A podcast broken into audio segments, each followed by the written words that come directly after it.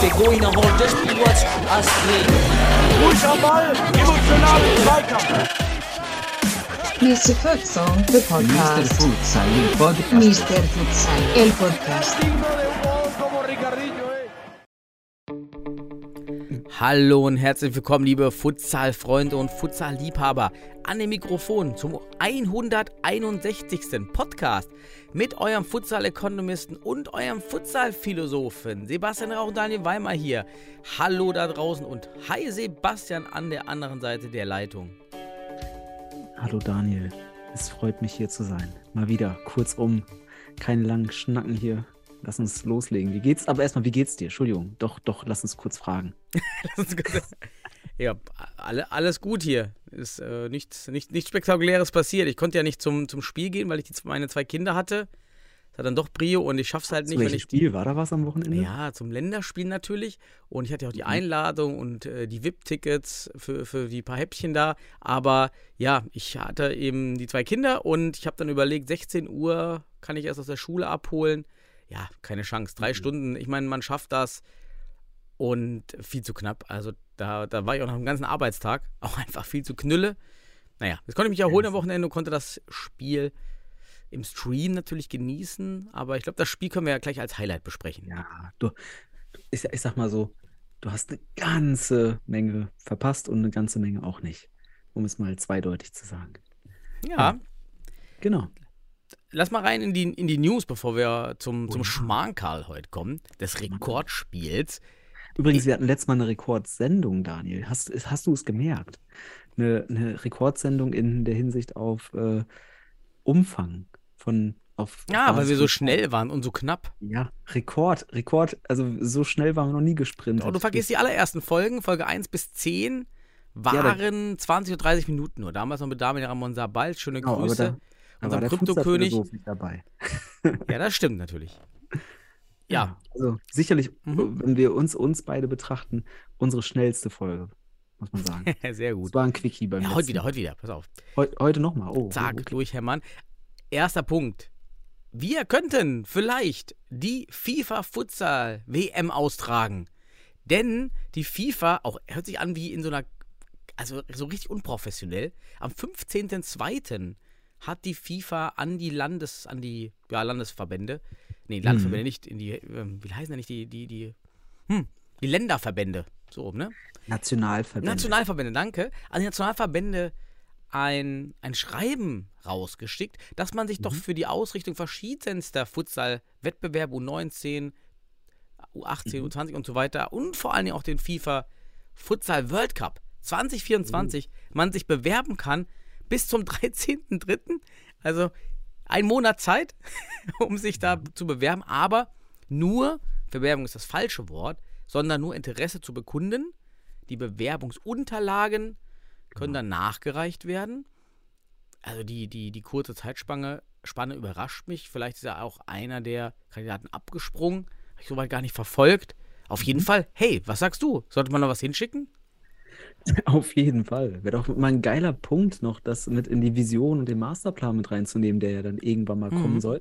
Das wäre geil, das wäre ein Mega-Zeichen. Also lieber DFB, ne? Ähm, zudem äh, kostet es jetzt auch nicht viel, würde ich mal behaupten. Ne? Ähm, zwei Hallen kriegt man auch hin. Vielleicht könnte man das ja Hm. in Bielefeld stattfinden lassen. Da findet man auf jeden Fall in der Umgebung auch OWL auch noch große Hallen als, als Alternativhalle. Äh, ähm, aber wie viele Hallen braucht man da? Zwei für so ein Turnier? Ähm, Hm, je die nachdem, wie meisten haben Teilnehmer. zweite. Ja, würde ja eigentlich Ja, reichen. du, genau. Wenn ich mir so andere Turniere durch den Kopf gehen lasse, das wäre doch nett. Und ähm, Ja, das wäre ja auch im Jahr der Fußball-EM. Ich meine, das wäre doch auch ein geiler Richtig. Testlauf. Ich weiß nicht, wann findet der World Cup ist doch immer im Winter, ne? Also das wäre doch jetzt so die Zeit. Das, mh, Warte mal, Also- oder ist das die Europameisterschaft? Ich glaube, ich glaube, ja, ich bin mir nicht, also die Europameisterschaft ist meistens im Frühjahr und im Herbst ist dann die, der, die Weltmeisterschaft, Daniel. Ne? Also mein, meiner Erinnerung nach ist die Weltmeisterschaft meistens so im Raum September, Oktober. Ich glaube, in dem Bereich, August, September, Oktober. Ja, September, Oktober. Ja, stimmt. Die steht jedenfalls hier auch auf, auf Wäre doch nice. äh, Wikipedia, aber das wäre natürlich auch ein schönes Nachglühen des Ja. Fiebers. Ich meine, das wäre doch stark. ja. Also das ist doch ähm, ganz gut. Und es würde auch, der DFB würde damit auch wirklich ein Zeichen setzen, dass man über 2024, über die EM hinaus den Futsal als bedeutsam anerkennt und auch hier weiter rangehen möchte. Hier steht auch Ja. übrigens auf der Wikipedia-Seite, auf der englischen, steht Host Selection. Und hier taucht Iran, Indien, Marokko, Guatemala, USA und Mexiko auf. Jetzt kann ich mir Mhm. wirklich vorstellen, dass es hier irgendwie zum Rückzug gekommen ist. Jetzt müsste man natürlich noch ein bisschen Ja. googeln. Hätte man mal vorher machen sollen. Aber okay. Vielleicht, ne, es kann auch sein, dass äh, ich habe jetzt keinen Europäer gehört, weil halt die letzte WM in Europa stattfand. Vielleicht möchte man auch auf einen anderen Kontinent. Ähm, aber wenn alle abspringen oder wenn, wenn viele abspringen, dann soll doch noch mal wieder ein Europäer wie Deutschland sich da melden. Ja. Also, Vor allem Ja. nur melden. Man, es geht nur um Genau. Interesse bekunden. Also Genau. würde ich auch sagen, okay, kostet nichts, ein bisschen Cheap Talk, ja, wir sind dabei, Richtig. Um mehr zu erfahren, um auch einfach, ja, fand ich eine Und wir hätten auf jeden Fall einen Heimvorteil. Da können wir sicherlich gleich noch von sprechen, Daniel. Mhm. Wir haben nämlich was beobachtet. Ein Heimvorteil. Ja, natürlich. Ja, sehr gerne. Ja. Dann gab es einen interessanten Artikel aus der Süddeutschen, die dem Futsal zwar nur tangiert, aber vieles erklärt. Und zwar war es ein allgemeiner Artikel, dass sich doch viele Sponsoren aus den semiprofessionellen auch Fußballclubs zurückziehen aktuell. Hm. Da die, die, der große Rückzug, also schon der Fokus auf wirklich die Top-Ligen und genau dazwischen könnte jetzt eben die Konjunktur und auch die Probleme, ja, da sich eben durchschlagen. Und das ist natürlich auch für den Futsal total relevant in diesem amateur-semiprofessionellen Bereich. Es wird also nicht einfacher, um Sponsoren zu kämpfen. Nee, auf jeden Fall nicht. Ich äh, kann mich erinnern, vor, vor Corona oder während Corona, besser gesagt, am Anfang Coronas, haben wir auch über die Auswirkungen auf den äh, Fußball und Futsal gesprochen. Was erwarten wir da? Und ich muss leider sagen, auch diese Prognose ist eingetroffen. Wir haben ja erwartet, dass die Fußballligen sich sukzessive in Sachen Finanzierung, äh, ich sag mal, äh, erleichtern werden, also schon leichter werden und äh, dass das Geld weiter nach oben wandert. Und äh, ja, es ist kein gutes Zeichen, weil wir auch im Futsalsport ja, um Sponsoren kämpfen. Ne? Und wenn Mhm. die, da geht es ja nicht nur um den Fußballsport in dem Artikel, sondern auch um, um weitere Sportarten. Ne? Es geht ja auch um Basketball und so weiter. Das ist so etwas, wo wir uns auch sicherlich äh, hineindenken müssen. Ja. Mhm. Also da an alle Clubs, die Arbeit wird härter. Jetzt gerade, wo die Probleme größer werden. Aber Und- Daniel, wir haben so lange nicht mit nichts äh, was gemacht. Also Ja, stimmt. soll scheitern? Also, Aber man vergisst ja die Basis, wo, wo der Futter stark war in den Jahren 2012 bis 2016, 17, wo Mhm. es eben sehr stark aus diesem niedrigen Eintrittsschwellen kam, aber auch aus diesem Traum, Nationalspieler zu werden. Kommen wir gleich nochmal im Rahmen unseres Artikels dazu. Lass mal die News nochmal durchgehen. Auch bitte. prekär sieht es leider aus beim PCF Mühlheim. Wir hatten darüber berichtet. Ich habe jetzt weiterhin auch die Informationen jetzt bekommen von verschiedensten Sch- ja, Spielern, Ehrenamtlichen und so weiter. Mhm. Also ähm, ich drücke die Daumen, dass der PCF da durchhält. Die zweite Mannschaft ist schon ausgefallen. Die erste Mannschaft auch mit wenigen Spielern. Also ja, immer strukturell stark der PCF Mülheim. Aber so schnell kann es dann auch gehen. Ja, vielleicht ein Trainer weg, dann brechen drei Spieler weg, dann brechen fünf weg, dann hast du so einen Kaskadeneffekt. Ja. Und das ist wirklich schade. Ich drücke den jungen Jungs absolut die Daumen, dass es da irgendwie weitergeht für den PCF. Und ja, die Fraumannschaft ähm, ja, ist auch nicht angetreten. Also Mhm. ja, go, go PCF. Ja, hier sende ich. Aus sportlicher Sicht muss man raus. erwähnen, man hat zwar 1 zu 12 verloren, aber man hat mit diesem 1 zu 12 die Klasse gehalten. Also man Mhm. ist, hat den Klassenerhalt gesichert, weil äh, die Konkurrenz verloren hat. Also Mhm. damit ist man auch jetzt äh, eigentlich auch sicher in der Liga verbleibend sportlich. Und ich wünsche und hoffe, dass äh, das Urgestein aus Mülheim der Regionalliga erhalten bleibt. Ja, da gingen die Grüße raus. Und äh, ja, etwas prekär wurde auch angesprochen von der Webseite der neuen Futsal Inside. Haben wir im letzten Podcast darüber berichtet und es gab einen neuen Artikel, der Mhm. stark auf den SFC Stuttgart eingebrasselt ist. Und wir wissen ja, da, wir wissen leider immer noch nicht, wer hinter der Seite steckt. wir hatten ja schon darauf hingewiesen, dass die Impressumspflicht hier ne? Man Äh, munkelt so viel. Ja, es gibt so viel da, die hinter den Kulissen was da munkelt. Da war auch mal kurz die Seite weg irgendwie jetzt Mhm. Nachts und dann Und irgendwie von wieder da. auf Dienstag, Daniel, da Mhm. war, da war Shutdown. Und dann war sie wieder da, aber unter einer neuen Domain, glaube ich. Also es war nicht mehr de, es war dann com. Ja, ja, genau. Also da Ah. geht auch unter der, unter der Haube ist da anscheinend viel Dynamik und Brisanz drin. Mhm. Vielleicht gab es auch äh, viel natürlich jetzt auch der, hinter den Kulissen. Ich meine, was, was machen jetzt die Stuttgarter Spieler vom SFC und die Verantwortlichen? Das ist ja schon hart. Du kannst auch nicht dagegen ja, vorgehen wie normalerweise bei Medien. Also im Medienrecht ist es so, dass du bei jedem journalistischen Medium, das würde auch uns betreffen, also jeder, der über andere Leute berichte, berichtet und auch Fakten oder Meinungen vorstellt, muss eine Gegendarstellung in derselben Form anbieten. Nur, ja, wie willst du das machen, wenn du die hier nicht, nicht fassen kannst? Ja. Also, Das ist schon Ja. krass, ne? Das ist ja, wir haben ja beim letzten Mal oder beim vorletzten Mal darüber gesprochen, was die Anonymität da für, für, also warum wir uns identifizieren. Ein weiterer Grund ist natürlich, weil wir auch für Gegendarstellung offen sind. Ne? Wir sind ja mehr oder weniger in jeder Folge auch immer wieder Bezug nehmend auf die letzte Folge, um hier und da Neuigkeiten preiszugeben, welche wir da vielleicht falsch interpretiert haben. Also von daher sind die Gegendarstellungen bei uns allgegenwärtig.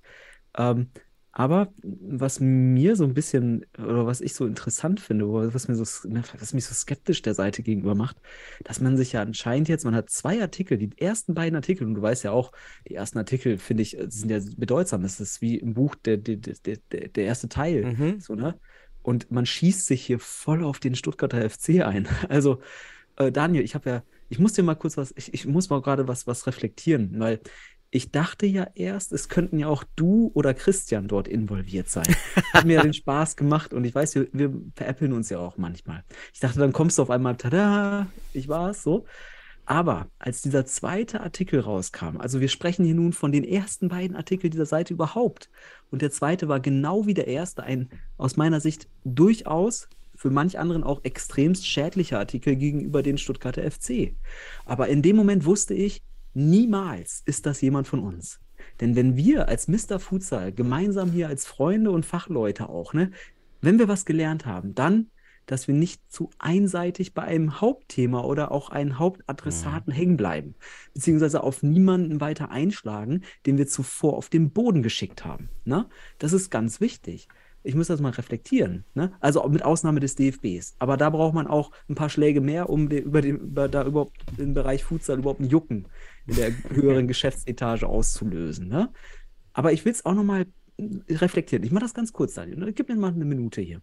Ähm, um unsere Einstellung oder, oder die Erfahrung auch besser zu verstehen, man kann ja noch mal sich erinnern, ich habe, glaube ich, in der, in der Folge zum Thema äh, Hand Fortunas ja über äh, darüber gesprochen oder über eine pädagogische Metapher nachgedacht und habe gesagt, wenn wir kritisieren, dann kann das sicherlich auch mal so wirken, als ob wir jemanden oder etwas begraben. Aber wir begraben nicht, wir pflanzen. Und damit meine ich das Verb.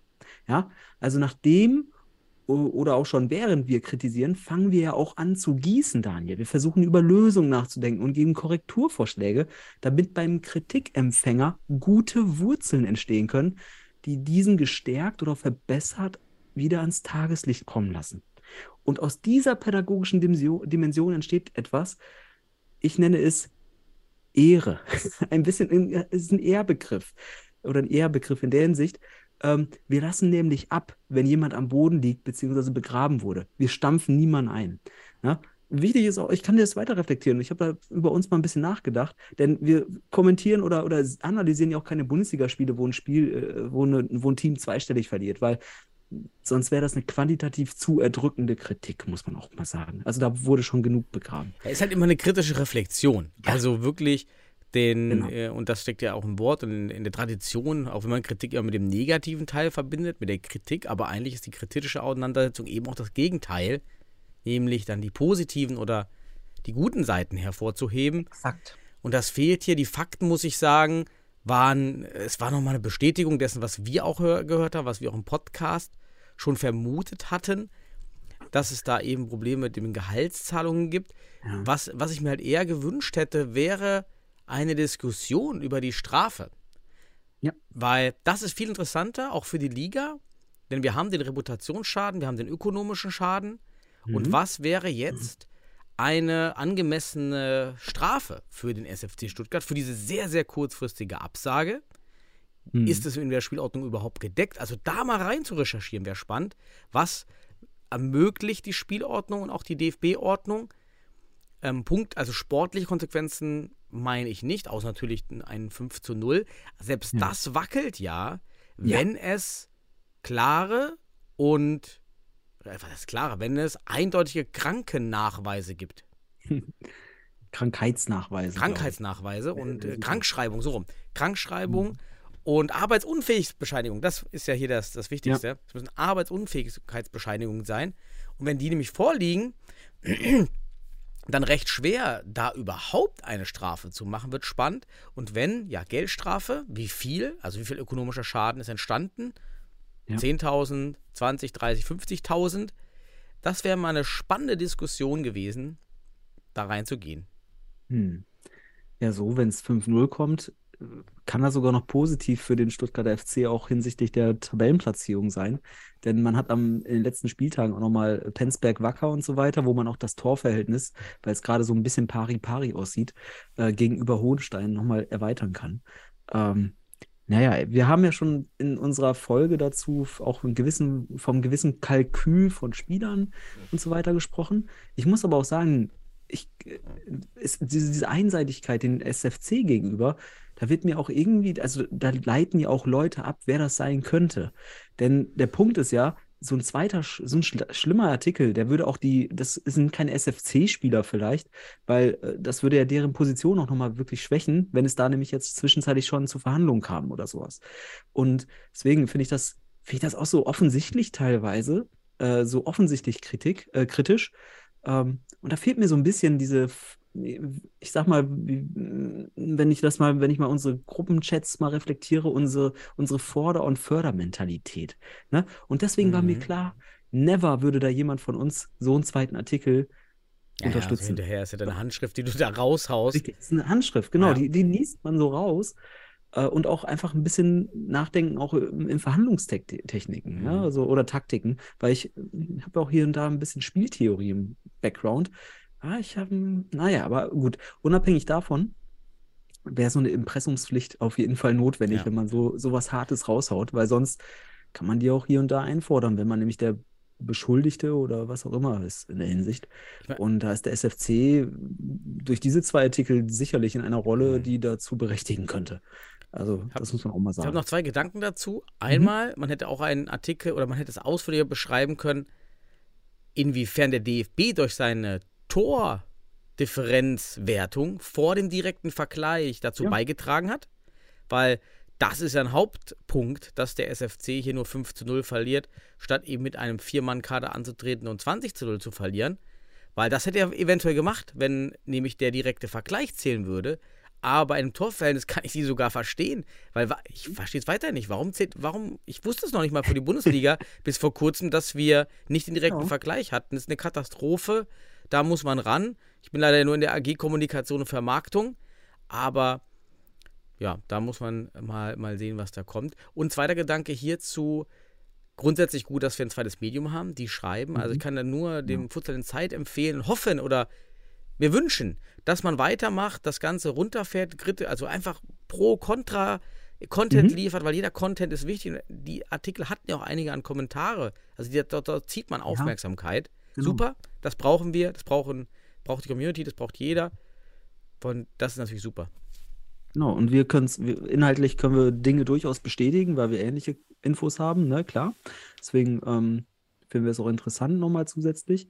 Aber meine Kritik an dem Artikel ist einfach, dass dieser, ich sag mal, dieser Doppelartikel, das ist ein Doppelartikel gegenüber den Stuttgart FC, das wirkt schon etwas interessengeleitet. Ne? Und wenn jemand, Daniel, ne, in Futsal Deutschland mit unterschiedlichen Interessen oder Mandaten oder Aufträgen reflexiv und offen umgeht, dann sind es ja wohl wir hier, ne? Weil wir, jeder hat einen Herzensverein von uns und dennoch machen wir, versuchen wir hier objektiv und subjektiv zu berichten und so neutral wie möglich aber. Äh, ja, und deswegen kann ich das, ich, irgendwie kann ich das in der Hinsicht so da ein bisschen reflektieren, wenn ich sowas lese. Und es wirkt so ein bisschen einseitig. Mhm. Also es würde mich echt freuen, wenn da jetzt so, ne, ich habe mich auch gefragt, dann brauchen wir noch ein weiteres Medium, das weiter investigativ irgendwelche kritischen, äh, was auch immer, Insider-Sachen, Geschichten macht. Wir brauchen eher Futsal Outside, nicht Futsal Inside. Mhm. Der raus, bringt diesen Fuß, Futsal raus in die Welt, das Positive, die Synergien. Und da kann ich jetzt eine Brücke bauen, oder? Die Synergien, Daniel. Kannst du dich Mhm. erinnern, was in der Woche bei uns passiert ist?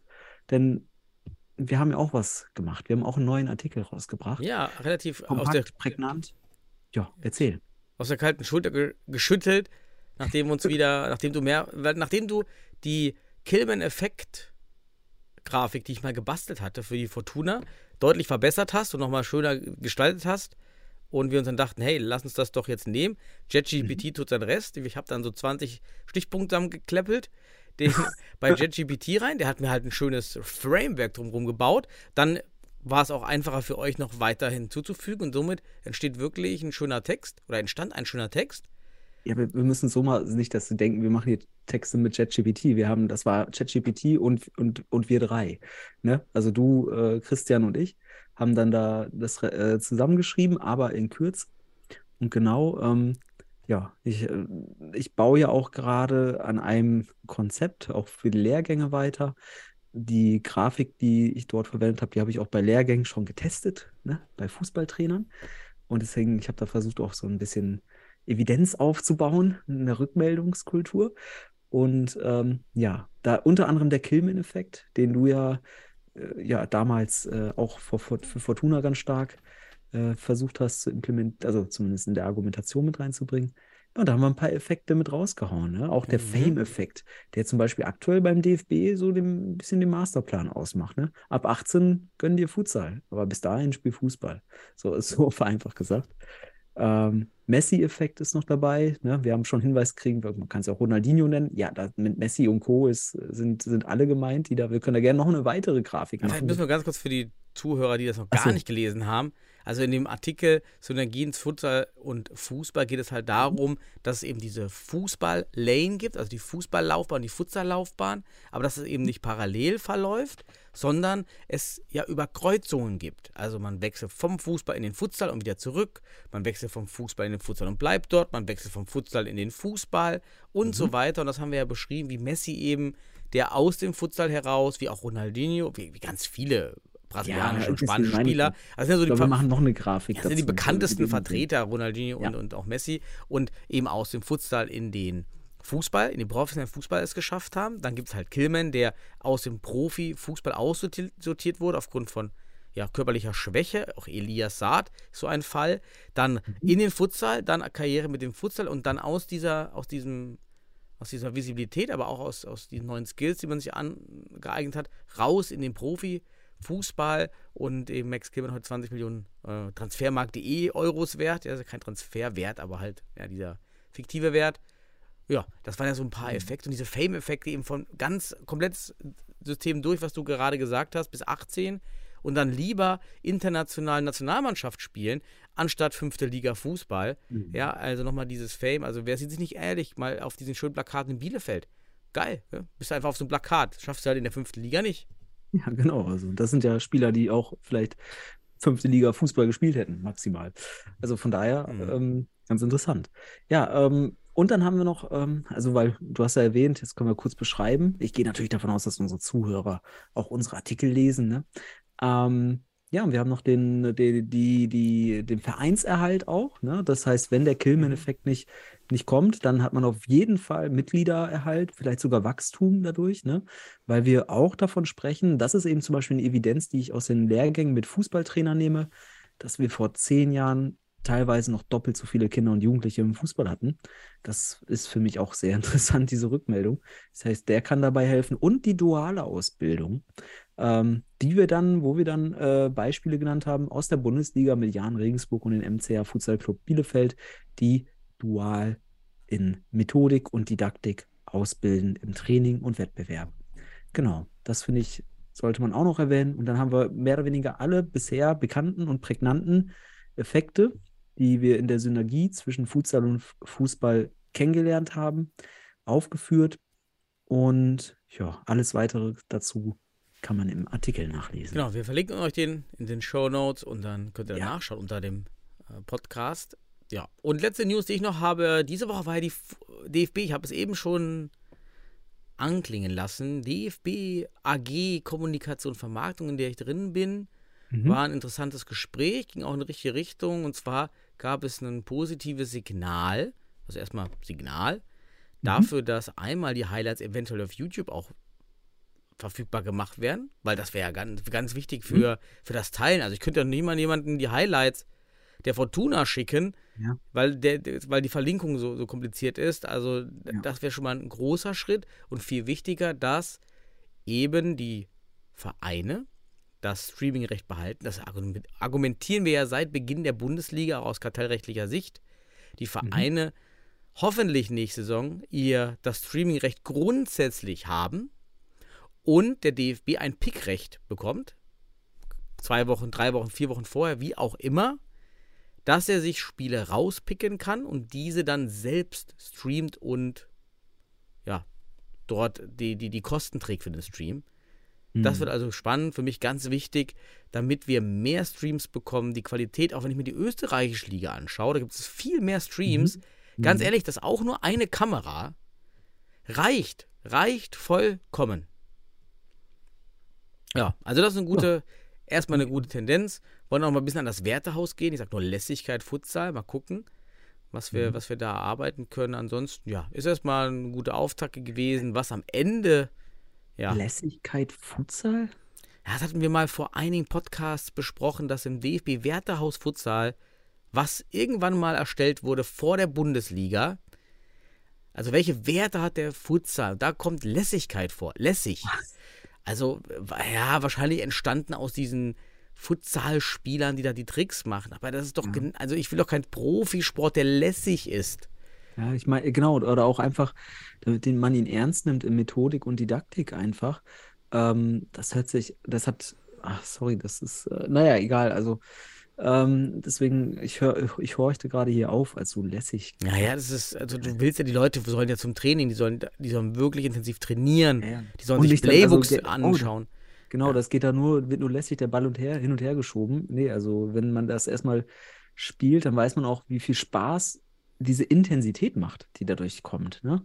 Auch diese, Mhm. die Geschwindigkeit, die konditionellen Ansprüche, das bockt. Ne? Wir haben auch in unserem Artikel kurz geschrieben, das, was man so an den Daten erkennt, dass man einfach viel häufiger den Ball hat. So, das ist, das ist das Geile. So, ne? Also ist nicht so, dass man da einfach sein, also Lässigkeit verbinde ich so mit Chillen oder sowas. Also, ja, abchillen kann man auch danach oder davor, aber auf dem Platz ist kein Chillen, gibt es keine Alibi-Spieler. So, deswegen, also da finde ich den Lässigkeitsbegriff schon, ja, vielleicht das, hat das so einen Lifestyle-Effekt vielleicht, oder man wünscht sich den. Ähm, ja, aber dafür muss man auf den Platz. Mhm. So sieht's aus. Gut, Daniel, waren das äh, News Jo, ausreichend für das waren, das, das waren sie. Ja, wollen wir, wollen wir uns aber noch die Regionalligen anschauen? Ja, was da noch als Restprogramm lief. Genau, Meister haben wir ja bis auf einen, alle. Ja. Ne? Können wir aber kurz einmal in die, in die, also gut, wir haben die Westliga schon angeschnitten, dann können wir da vielleicht eben kurz Mhm. starten, dann sind wir da schnell durch. Wenn wir uns das mal ein bisschen angucken. Sehr eindeutige Ergebnisse, leider zum Saisonende. Ja, so ein bisschen die Luft raus. Ne? Wuppertal gewinnt, äh, verliert zu 10 zu 0 zu Hause gegen Schwerte. Äh, Cheruska Detmold gewinnt gegen den UFC Münster 8 zu 5, hat sich somit wieder ähm, an Gütersloh vorbeigeschoben, aufgrund des besseren Torverhältnisses, sodass man Zweiter ist, Gütersloh Dritter. Ähm, ja, Niederrhein, Soccer gewinnt gegen Köln, äh, gegen Fenerbahce Köln 14 zu 0. Gerade schon erwähnt, die, äh, der Primero Club Futsal, der Futsal Mülheim verliert gegen die Futsal Panthers Köln 1 zu 12. Gütersloh hat spielfrei. Und das Spannendste an der Liga ist jetzt noch eben der Kampf um Platz 2 zwischen Schwerte und Gütersloh. Das wird sich in den nächsten Mhm. zwei Spielen Und Detmold, oder? Ja, äh, ja, Detmold ist auch noch dabei. Ja, aber punktgleiche Schwerte und Gütersloh. Aber gut, dann Ja, ja, lassen wir okay. uns die drei nehmen. Meine Güte, dann Detmold noch. Genau. Primo, also der PCF hat auch den Klassenhalt sportlich jetzt geschafft.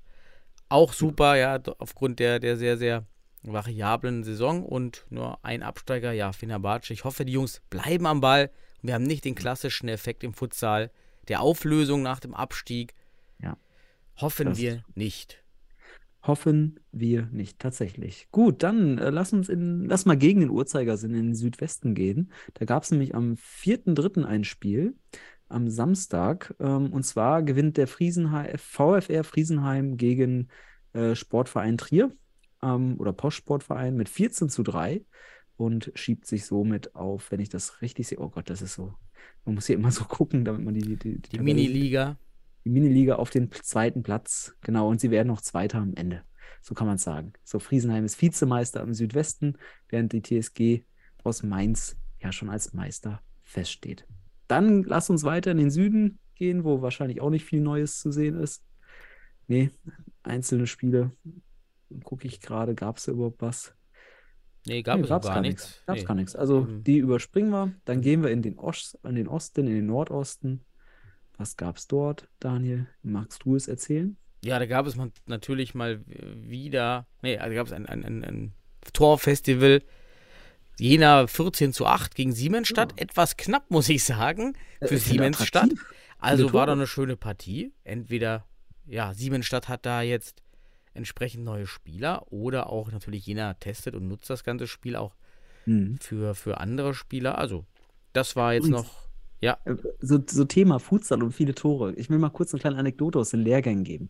Denn am Ende des Lehrgangs schaue ich mir immer ein Futsalspiel mit den, mit den Teilnehmern an, um so ein bisschen Spielbeobachtung nochmal anhand des Spiels bestimmte Regeln nochmal zu erklären oder auch einfach Taktiken.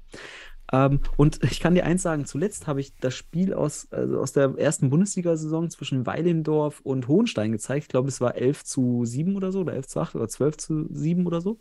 Dieses mit den vielen Toren, wo schon zur Halbzeit 6 zu 4 steht. Das haben die voll abgefeiert, wegen den Toren. Ja. Mhm. Davor, davor, ich dachte, komm, ich zeig mal die ganz großen, habe ich äh, das Finale WM zwischen äh, Portugal und, äh, und, und Argentinien gezeigt und das fanden die Grotten schlecht, weil es so wenig Tore gab und die meinten, das ja nur Geholz. also wirklich.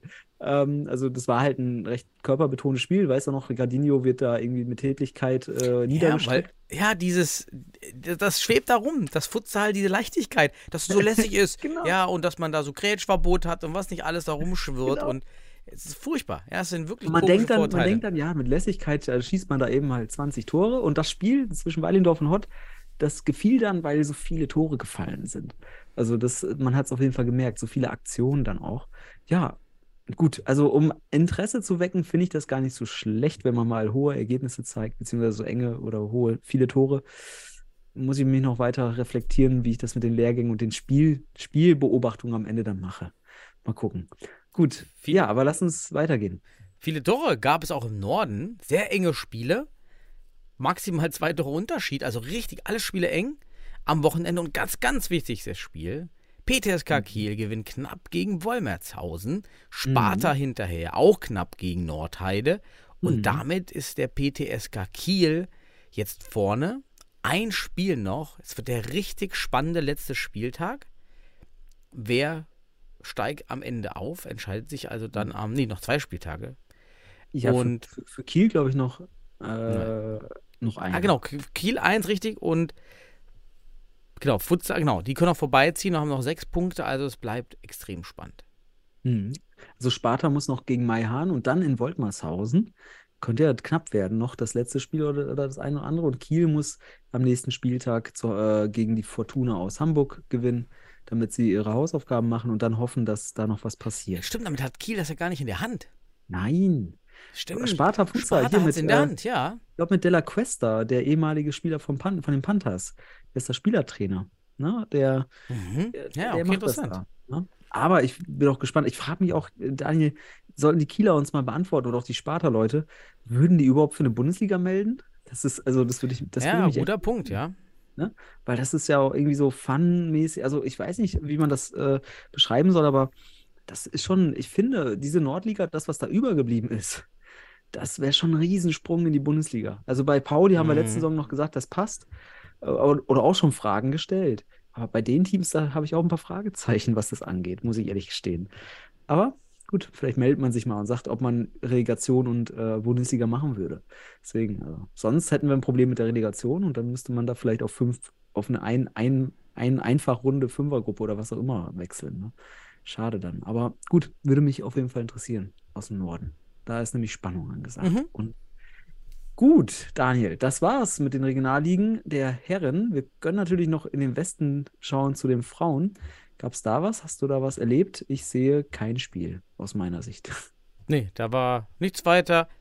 Können wir weitergehen. Ich habe ich hab noch hier die, was habe ich denn noch hier, die äh, gerade mal aufgemacht, jetzt habe ich sie wieder vergessen, die Berlin-Liga mal einfach so Ah, geschaut. ja. Und da scheint es, wo habe ich sie jetzt gerade zugemacht? Jetzt, Ich ja, das, das, das mag ich gar nicht so an diesem, an der DFB-App. Ja, weil du dann immer, die, die Namen sind mir nicht ganz eindeutig. Und zwar der BSC Eintracht Südring Ring ist da Mhm. voll auf Siegeskurs in die Regionalliga Nordost. Wäre natürlich schön für die Berliner, da auch so einen traditionellen Verein Mhm. zu haben, der jahrelang dabei ist. Ja, würde mich freuen, wenn man da nach oben zieht und dann da auch hoffentlich auch gut mitspielen kann. Ja, also wenn dort in der Liga äh, das Torverhältnis zählt, sind sie auf jeden Fall durch. so. Aber ich kann mir vorstellen, dass in so einer Liga dann wieder der direkte Vergleich zählt, weil man dort reflektiert ist, weil man weiß, man hat eine gewisse Leistungsheterogenität. So. Gut, Daniel. Da kommen wir zum Highlight, zum Schmankerl. Ja. dem Sieg der deutschen Fußballnationalmannschaft gegen Lettland.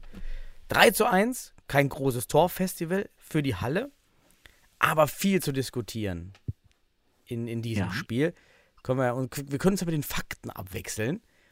Der erste Ja. Fakt, ähm, aus, dem, aus dem Sofa heraus, tolles Futsal-Erlebnis, weil der Stream war gute Qualität, der Kommentator sei dahingestellt, okay, er erzählt halt irgendwas, aber war völlig solide, war jetzt nicht unser Julian Lukas Schäfer, ja, der das auch nochmal so ein bisschen emotional macht, aber okay, ja, war halt so Eurosport-Style. Okay, Mhm. alles gut. Dann 2700 Zuschauer, 704 Zuschauer, Mhm. damit Rekord. Und live als, ich hab, war ja live dabei, ich habe das mal so ein bisschen verfolgt, also so in der Mitte waren das so 260, 270 Zuschauer, zum Ende hin sogar live 363 Zuschauer, die live dabei waren. Wenn man jetzt ganz Futsal Deutschland nimmt, die ja nicht in Mhm. der Halle waren, ja, also so viele werden jetzt nicht aus ganz Deutschland angereist sein, fand ich die Zahl gar nicht so hoch, muss ich sagen. Denn das zeigt ja wieder, wo wir stehen. Ja, Zu, zu, jetzt die Streaming-Zahlen. ja, ja, also die, die, Live-Zuschauer dieses Spiels. Aber es ist eine gute Reflexion dann, weil dann kann man nämlich auch vor Ort mal besser einschätzen, weil das war ja das Rekordspiel. Mehr hatten wir noch nie in der Halle im Futsal in Deutschland. Ähm, das muss man einfach sagen. Und ähm, ja, ich kann zu den Streaming-Zahlen nichts sagen. Ich habe mir den Stream jetzt nicht großartig angeschaut, ähm, sondern mir dann nochmal die Tore und die Szenen angeschaut, die ich auch nochmal reflektieren wollte, weil ich ja vor Ort war. Und ich war auch. kurz zu den Zuschauern nur, nur ein Hinweis. ja, bitte. Es waren ja eigentlich 3000 Tickets, glaube ich, verkauft. Ich bin nicht ganz sicher, aber der Ja. Rekord wurde auch nur um 13 Tickets geschafft. 13 Zuschauer. Denn das Spiel Deutschland gegen Tschechien 2017 in der Ballsportarena in Dresden hatte 2691 Zuschauer. Also auch der Rekord war ganz knapp, aber er ist da. Ja, natürlich ist er da. Und äh, warum ist es nicht 3000 geworden? Ich glaube, weil halt auch viele Karten an, an Verbände gingen und so weiter, die dann ja vielleicht auch nicht äh, irgendwie äh, dann diese 200, 300 äh, fehlen. Mhm. Und der Streik, da war doch Streik in, in Ja, komm- der, Öff komm ich der auch noch. Achso, ja. Wollte wollte ich noch sagen. Ähm, aber ich glaube, das war einerseits ein Grund, dass also 200, 300 Leute fehlten. Und die Öffis haben gestreikt, NRW und äh, vor allem Bielefeld. Ähm, Taxis und Privat hatte Konjunktur, also Privat-Pkw ähm, in der Hinsicht. Und es kann auch nochmal ein Grund sein, dass man vielleicht nochmal 100 Leute weniger oder sowas drin hatte. Ich denke, diese Kombination hat es am Ende, am Ende ausgemacht. Ähm, ich war ja mit dem MCH Trost dort ähm, und man hatte da mehr oder weniger den, den Block G gebucht. Äh, rund um die DFB-Plätze hatte man mehr oder weniger gebucht für den Verein. Ähm, und ich war nicht im VIP-Bereich, weil irgendjemand hat da uns eine Nachricht geschrieben. Ich war nicht VIPler, muss ich sagen. Ähm, ich habe keine Schnittchen genossen, habe aber auch gehört, das war gar nicht so gut. Nee, ich habe auch Bilder Ähm, gesehen, das war echt. Ja. Ja, und ich war äh, am Spielfeldrand. Ich hatte so, so, so, äh, nennt man das dann im Basketball, äh, Seats äh, direkt am, am, am Spielfeld.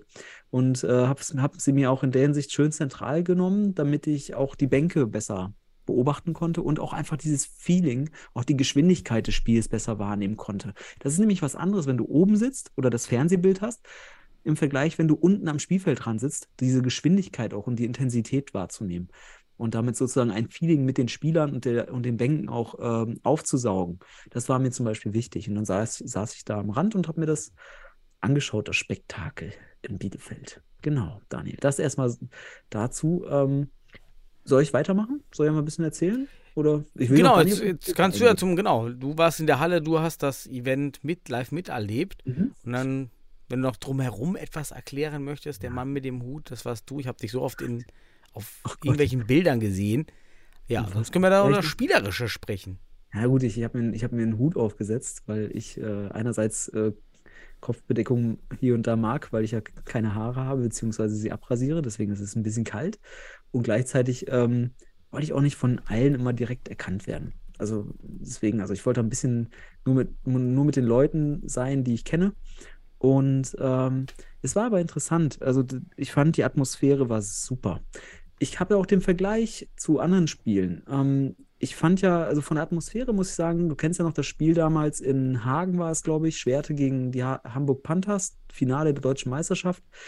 Ähm, da fand ich natürlich die, die, die, die Jubel, auch besser die, die Fangesänge der, der Holz Hulspfosten überragend. Also dieses Niveau hat es nicht erreicht, das Spiel. Also es war jetzt nicht da irgendwie, dass da irgendwelche Fangesänge waren, die wirklich das Spiel, also Wahnsinn, äh, auch so, so ausgemacht haben. Äh, aber dennoch war eine wahnsinnig interessante Energie in der Halle, weil alles voll war. Ich glaube, nur vereinzelt, wie gesagt, diese Kindersitze oder Kinderplätze hinter dem linken Tor aus dem Fernsehbild heraus waren ein bisschen frei. Ansonsten war alles pickepacke voll. Und es war eine wahnsinnig interessante Energie in der Halle. Und das hat man gemerkt. Die, die deutsche Mannschaft hat, wurde in den ersten zehn Minuten enorm von dieser Energie in der Halle und auch von der Unterstützung der Zuschauer getragen, während die Letten aus meiner Sicht sich auch schon ein bisschen beeindrucken ließen davon. Also es, man hat es gemerkt, dass man es vielleicht auch in Lettland nicht gewohnt ist, vor 3000 Leuten zu spielen. Ne? Ich glaube, das war für beide Mannschaften eine, eine wirklich einzigartige Erfahrung. Ähm, vor allem die Deutschen am Anfang wirklich wie die Feuerwehr abgegangen. Es hätte auch schon nach 10 Minuten 4-0 stehen können oder 3-0. Aber das hat man ja im Fernsehen auch gesehen. Und in der Halle hatte man auch dieses Feeling. Also man hatte auch da das Gefühl, oh, heute, heute ist, muss ein Sieg, ist ein Sieg drin, auf jeden Fall. Weil vorher wurde ja ein bisschen reflektiert, war, ne? nach dem 1 zu 5 in Hinspiel. Aber ähm, es gibt Punkte, die mir aufgefallen sind, weil ich ja auch ein bisschen reingehorcht habe äh, und die Bänke auch ein bisschen beobachtet habe und auch gehört habe, was da erzählt wurde. Ähm, da wurde von den Letten zum Beispiel der Boden moniert. Der Boden. Slow Ball hieß es immer. Und das hat man auch gesehen bei den Letten, Daniel. Ich fand, die haben in einem recht schwachen 1-2-1-System versucht zu agieren, immer hier und da ein bisschen rotieren und haben die Pässe vom, dann natürlich diese Diagonalpässe vom Fix auf den Ala mit einem, ich sag mal, relativ langsamen Boden auch ganz schlecht gespielt. Und da sind die Deutschen am Anfang immer wieder zwischengekommen, zwischen diese Pässe. So sind auch die Tore entstanden, ne? die ersten beiden. Dass man die äh, Pässe abgefangen hat und dann daraus äh, aus der Umschaltsituation die Tore gemacht hat. Und da hätte ich mir von den Letten mit dem Bewusstsein, weil sie in der Halle ja auch schon trainiert hatten, dass der Boden ein bisschen langsam ist, als Lösung vielleicht mal ein, ein 3-1 gewünscht in, im Aufbauspiel, weil man dann natürlich viel ruhiger mit den Alas das Spiel aufbauen kann. Und so mit dem 1-2-1 war das eigentlich gefundenes Fressen. Und das meinte ich gerade auch am Anfang mit Heimvorteil für die Deutschen, dass man eben mit diesem Boden interessanterweise einen Heimvorteil hat. Wenn man nämlich diesen blauen Boden kennt, ich kenne den ja auch noch und, und ich stand ja auch vor dem Spiel, ich war ja schon sehr früh da, habe ich mir den Boden auch angeschaut und dachte auch, oh, das ist der schöne stumpfe Boden. Ja, der Ball, der geht da nicht so schnell, dann hast du den Ball vielleicht auch nur auf 0,6 Bar oder 0,7 aufgepumpt, so, also nicht jetzt das obere Optimum ausgeholt, sondern das untere. Ähm, und dann ist das wirklich ein relativ langsamer Ball. Und die Letten konnten damit nicht umgehen. Die spielen nämlich sonst auf Parkett zu Das ist Hause. eine super Sache. Ich meine, wir haben uns ja immer, Mhm. wir wollten immer diesen schönen Holzboden oder parkettähnlichen Boden. Und ja, man muss eigentlich sagen, eigentlich Quatsch. Also eigentlich, wenn du den Boden auswählen kannst, selber, und es gibt anscheinend ja keine wirklichen Vorgaben, welches Material dieser Boden hat, ja, dann doch einen Boden, auf den du und die Nationalmannschaft irgendwie öfters trainieren. Also man müsste, wenn schon, ein bisschen professioneller machen. Ja. Man müsste die Deutschen in der, in der Halle dann in Frankfurt auch auf diesem Boden trainieren lassen, Hm. sodass man diesen Heimvorteil hat. Und das finde ich dann schon interessant, wenn man das machen kann. Und wenn man das machen kann, sollte man das auch tun. Warum nicht? Also, Ja, ich, fand das auch, also vor allem wenn du unten am Bo äh, ich kenne das ja noch aus, aus Duisburg, auch als Trainer, äh, Landesauswahl, einfach dieses Spiel zu beobachten, dass das in der Halle B zum Beispiel, um auch, wenn die ja noch stumpfer ist, auch noch sehr langsam ist vom Gefühl. Und das wirkte genauso. Und wie gesagt, ich, äh, weil die Letten haben sich äh, häufiger, also Trainer und Spieler, weil der Trainer hat Kommandos gegeben und die Letten auf dem Platz haben reagiert mit Slow Ball. It, it won't work.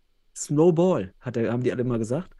Und äh, ja, und dann äh, ist mir aufgefallen, dass die Letten taktisch das anders hätten machen können. Die hätten häufiger dann ins 3-1 gehen können, einfach um ein sicheres Aufbauspiel äh, zu kreieren. Oder wie die Deutschen, das fand ich auch interessant, auch wieder ins 4-0 zu kommen, einfach um kürzere Passwege zu haben, weil der Ball eben nicht so schnell ist. Und da fand ich einfach, da war Deutschland besser eingestellt, was das angeht, auf dem Boden. Vielleicht war es Zufall, vielleicht war es Absicht, dass man diesen Boden nutzt. Ich weiß gar nicht, ob man beim DFB das als Vorteil sieht, aber es ist ein Vorteil gewesen in diesem Spiel. Und das war bemerkenswert.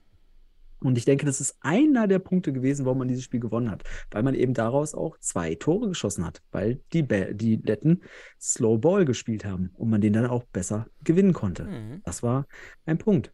Genau, willst du auf die Tore eingehen? Dann kann ich da nämlich direkt dran ansetzen. Gerne, kann ich machen. 1-0 durch Memosch Söser relativ schnell, was natürlich auch für die Halle schön war, dass, dass man da direkt ein Event hat.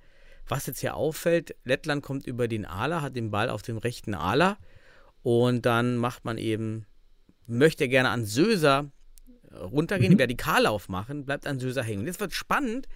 Suat Ak nimmt den Ball auf, fährt einen super Konter, weil er geht in die Mitte. Die beiden Außenalers mit Söser bleiben außen schön, sodass sie dann den Konter schön beenden können. Aber Ack steht eigentlich falsch defensiv. Ja. Denn er steht ja vor dem Ball. Also wenn der Lette und würde das sehen, hätte er eher den, den Pivot vorne anspielen können. Ich weiß gar nicht, ob dem 4-0 da stand. Ich meine nicht. Ja, ja. Aber Ack covert Söser nicht. Und nur deshalb bekommt er den Ball. Super, geil. Und dann machen sie es wirklich richtig gut, weil Ack in die Mitte zieht, Söser sch schön Speed bekommt, dann den Vertikallauf, äh, den Horizontallauf in die Mitte und dann auch satt abgezogen. War ein schönes Tor direkt am Anfang mit dem kleinen Fun Fact, würde ich es nennen. Ja, Ja, aber es ist interessant, weil es ist mir ähnlich, in, im Spiel ist mir das nicht so gut aufgefallen. Aber als ich dann das, mir die Highlights nochmal angeschaut habe, ist mir das auch aufgefallen, dass die Letten das einfach schlecht spielen. Natürlich dann auch mit dem Slow Ball, natürlich, da, deswegen. Aber ähm, auch was ich stark finde, vor allem ist, auch was das deutsche Spiel enorm verbessert hat in den letzten Spielen und auch, ich finde, in den letzten Phasen jetzt, die man äh, in Qualifikation war, dass Memosch zunehmend auf den Ala spielt. Das ist enorm wichtig. Der hat ja häufig auf dem Fixu gespielt und da ist er verschenkt. Hier hat Memosch gezeigt, dass er nicht, also hat er schon von, aus dem Anfang seiner Nationalmannschaftskarriere häufiger immer diese Bälle auf, der, auf dem Ader gewonnen. Weil, ne, mit so einem, ich sag mal, mit diesem Scherenschritt und so weiter, gewinnt er die Bälle, genau wie hier. Und dann, wenn er dann als Ader den Ball bekommt, dann startet er ins Zentrum, Horizontallauf, wie du schon sagst, und dann kann er dieses Verzögern, dieses Fintieren gut. Er weiß, kann, also er kann gut antäuschen, ob er, äh, ne, es wirkt immer so ein bisschen dieses Verzögerliche, Mhm. oder ja doch, so nenne ich es mal, das Zögerliche. Und dann kommt ein satter Schuss, der nicht zu verteidigen ist. Das ist eine Stärke von ihm. Und ähm, da muss man einfach sagen, auf den Ala ist er wahrscheinlich auch in diesem Spiel, hat er sich damit auch sicherlich wiederum als einer der besten deutschen Spieler präsentiert.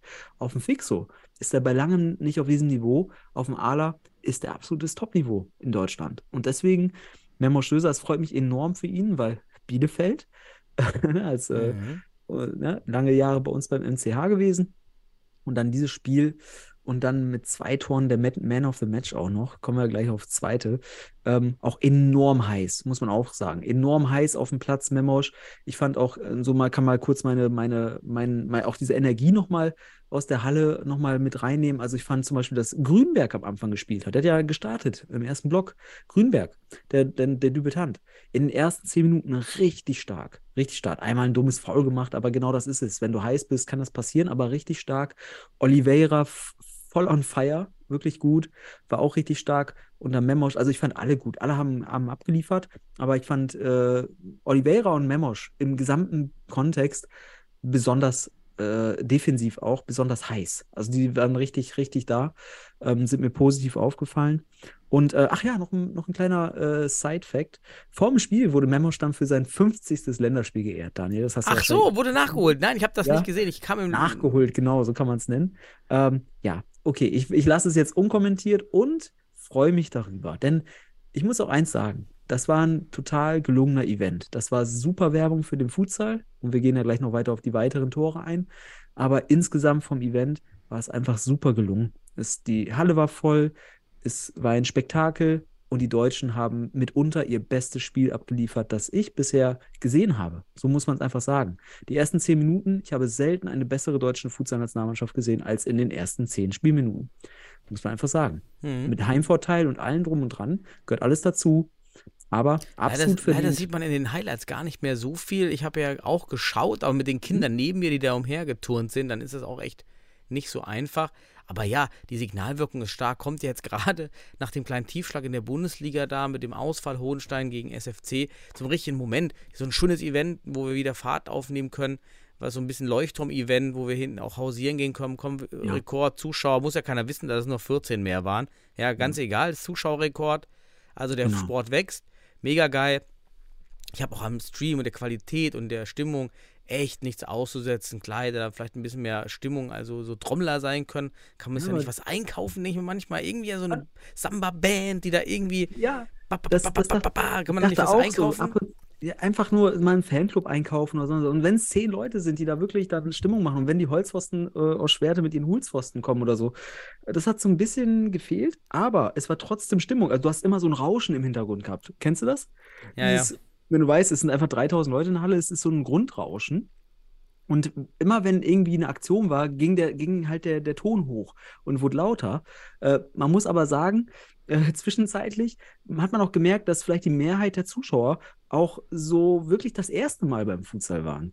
Also die haben so hier und da sicherlich, also sie wurden sicherlich hoffentlich, hoffentlich angesteckt mit, äh, mit, äh, Mhm. mit äh, Leidenschaft für diesen, diese, äh, diesen Hallenfußball. Ne? Ähm, für, aus, aus der Sicht natürlich, für diese Betrachter. Und es war aber auch so, dass man vor allem dann, als es dann 2-0 stand, da kommst du ja gleich drauf, aber als das 1-2 kam, dann wusste man als Zuschauer, also manch ein Zuschauer wusste vielleicht nicht, oh Gott, ist das jetzt noch eng oder nicht? Oder wie, was passiert hier jetzt noch? Ne? Also es war so ein bisschen Ja. Nervosität. Das hat sich auch übertragen. Aber äh, gehen wir weiter in, in, in, in, in, in diesem ganzen Szenario.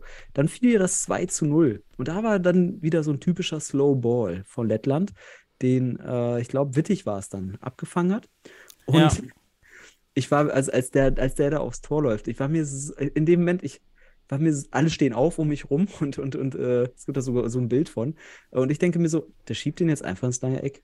Der schiebt den, muss er als Linksfuß. Schön ins lange Eck, gegen, äh, gegen La Cruz ins lange Eck. Dann passt das, macht er. Wunderschönes Tor.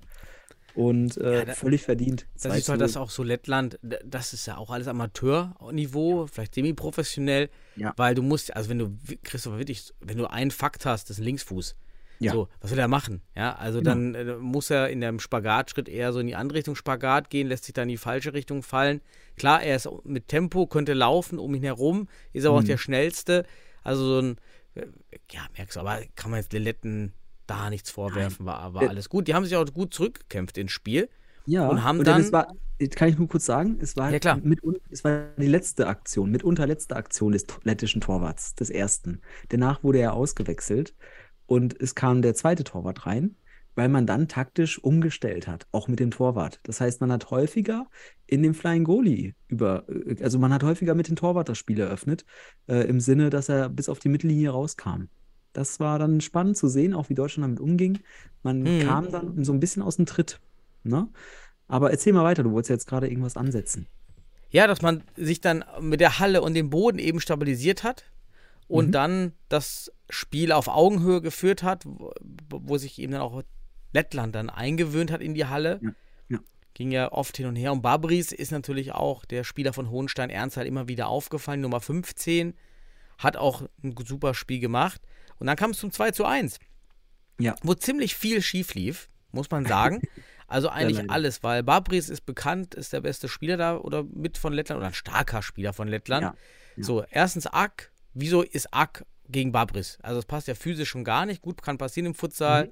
Trotzdem ha, hätte man irgendwie mal drauf achten können. Gut, dann steht er gegen Babris, nur Blick auf Ball. Nur auf den Ball. Ja, okay, dann war schon das Ding verloren auf jeden Fall. Der kann da kaum in den Mann reingehen, den ich aus dem Tritt bringen, das merkst du direkt.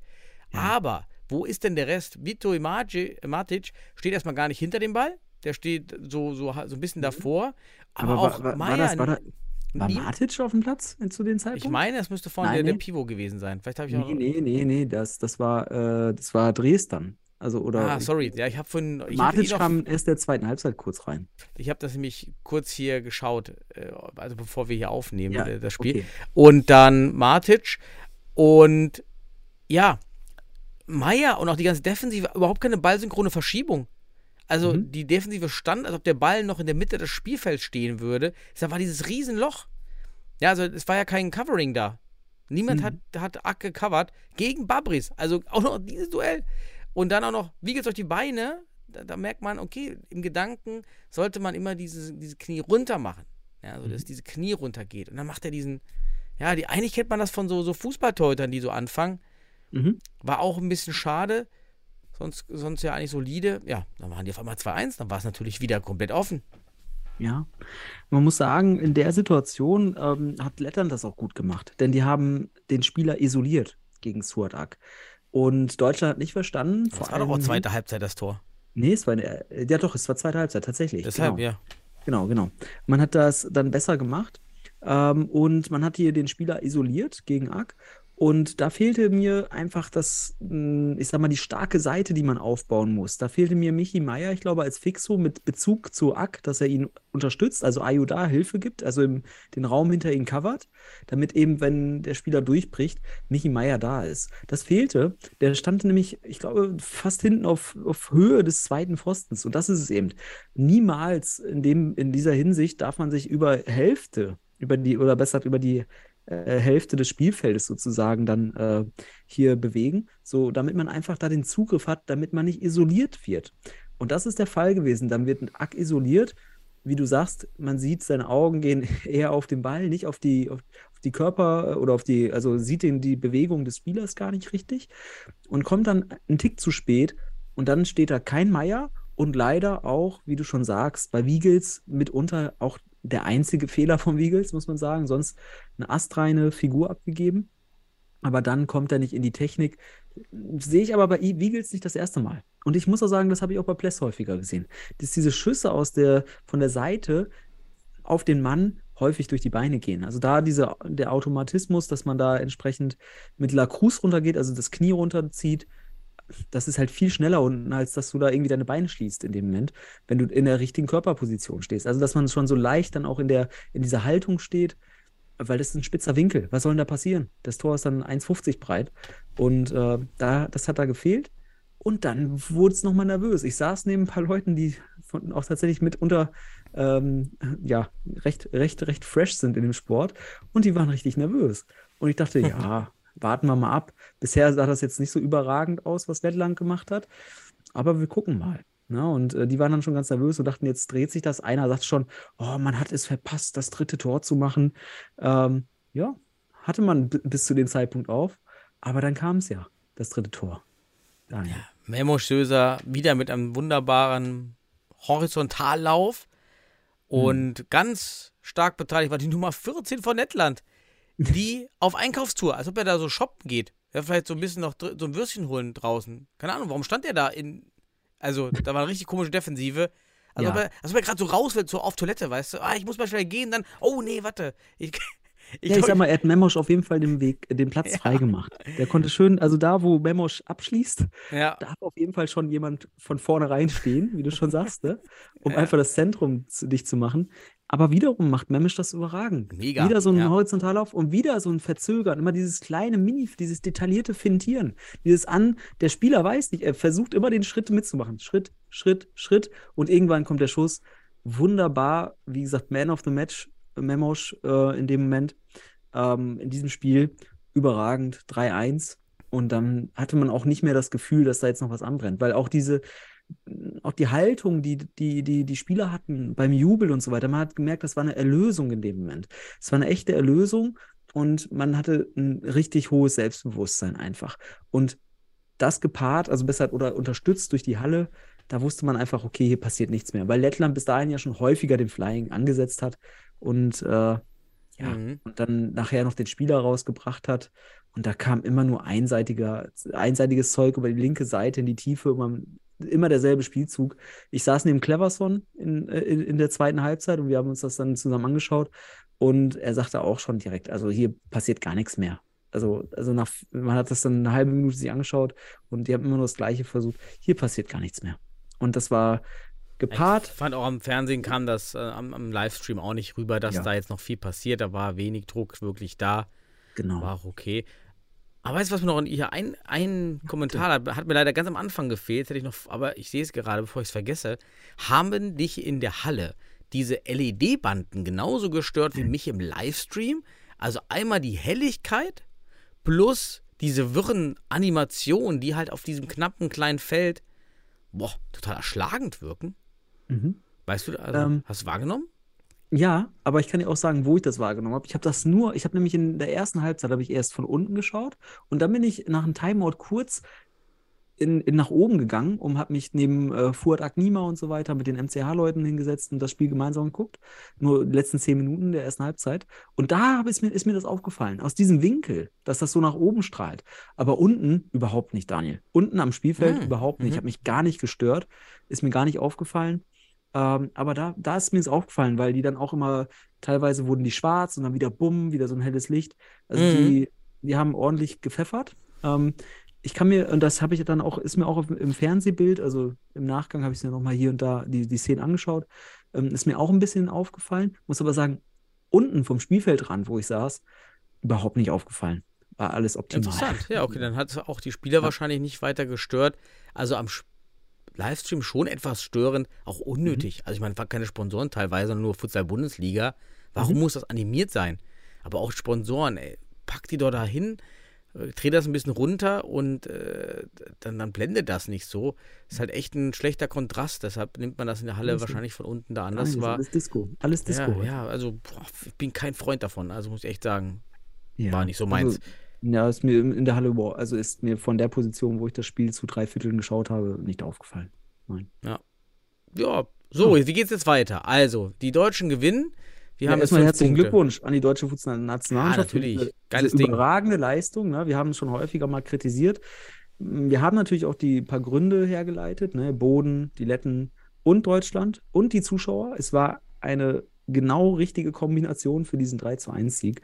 Und auf dieser, auf diesen Erfolg kann man aufbauen. Und wir hoffen, dass man weiter aufbauen kann, denn du willst uns ja jetzt sicherlich erzählen, wie es weitergehen könnte. Ja, So. genau, für alle. Ich musste dann auch nochmal nachlesen, hatte erst auch was Mhm. falsch verstanden.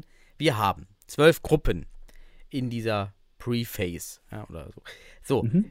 die ersten kommen direkt weiter in die Elite-Runde. Dann gibt es die vier besten Zweiten, Mhm. kommen auch weiter, direkt in die Elite-Runde. Nur, das sieht nicht so aus, dass wir das schaffen. Wir haben fünf Punkte. Wir Mhm. haben jetzt schon mal, jetzt muss man hier durch, durchgehen. Wir haben eins, Serbien hat schon sieben, wir ha also als Zweitplatzierter sieben. Wir Mhm. haben schon Polen mit sechs auf Platz zwei. Wir haben Slowenien mit sechs auf einem zweiten Platz. Mhm. Und wir haben Belgien mit sechs auf dem zweiten Platz. So, das heißt, das ist schon durch. Wir haben Moldawien mit sechs auf dem zweiten. So, also wir haben, wir haben mehr als vier.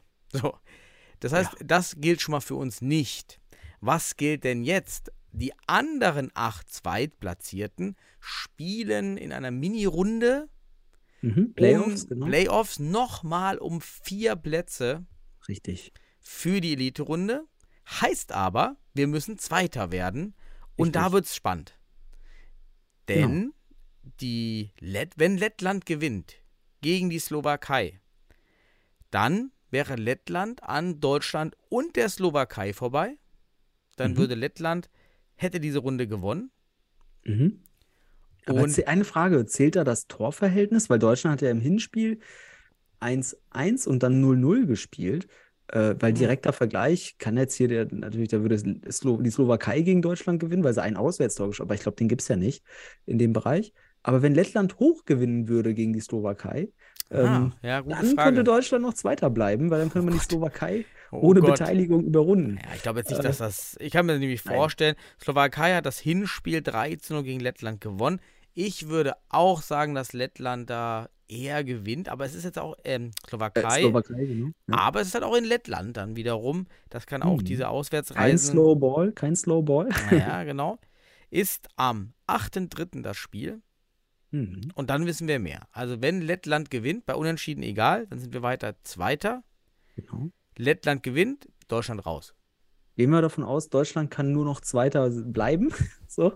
Ja. Ähm, ähm, und das, also, wenn, wenn, also das muss passieren, wenn nämlich Lettland äh, gewinnt gegen die Slowakei und das ist dann nicht hoch genug, dann geht Deutschland runter auf Platz 3 und sind raus.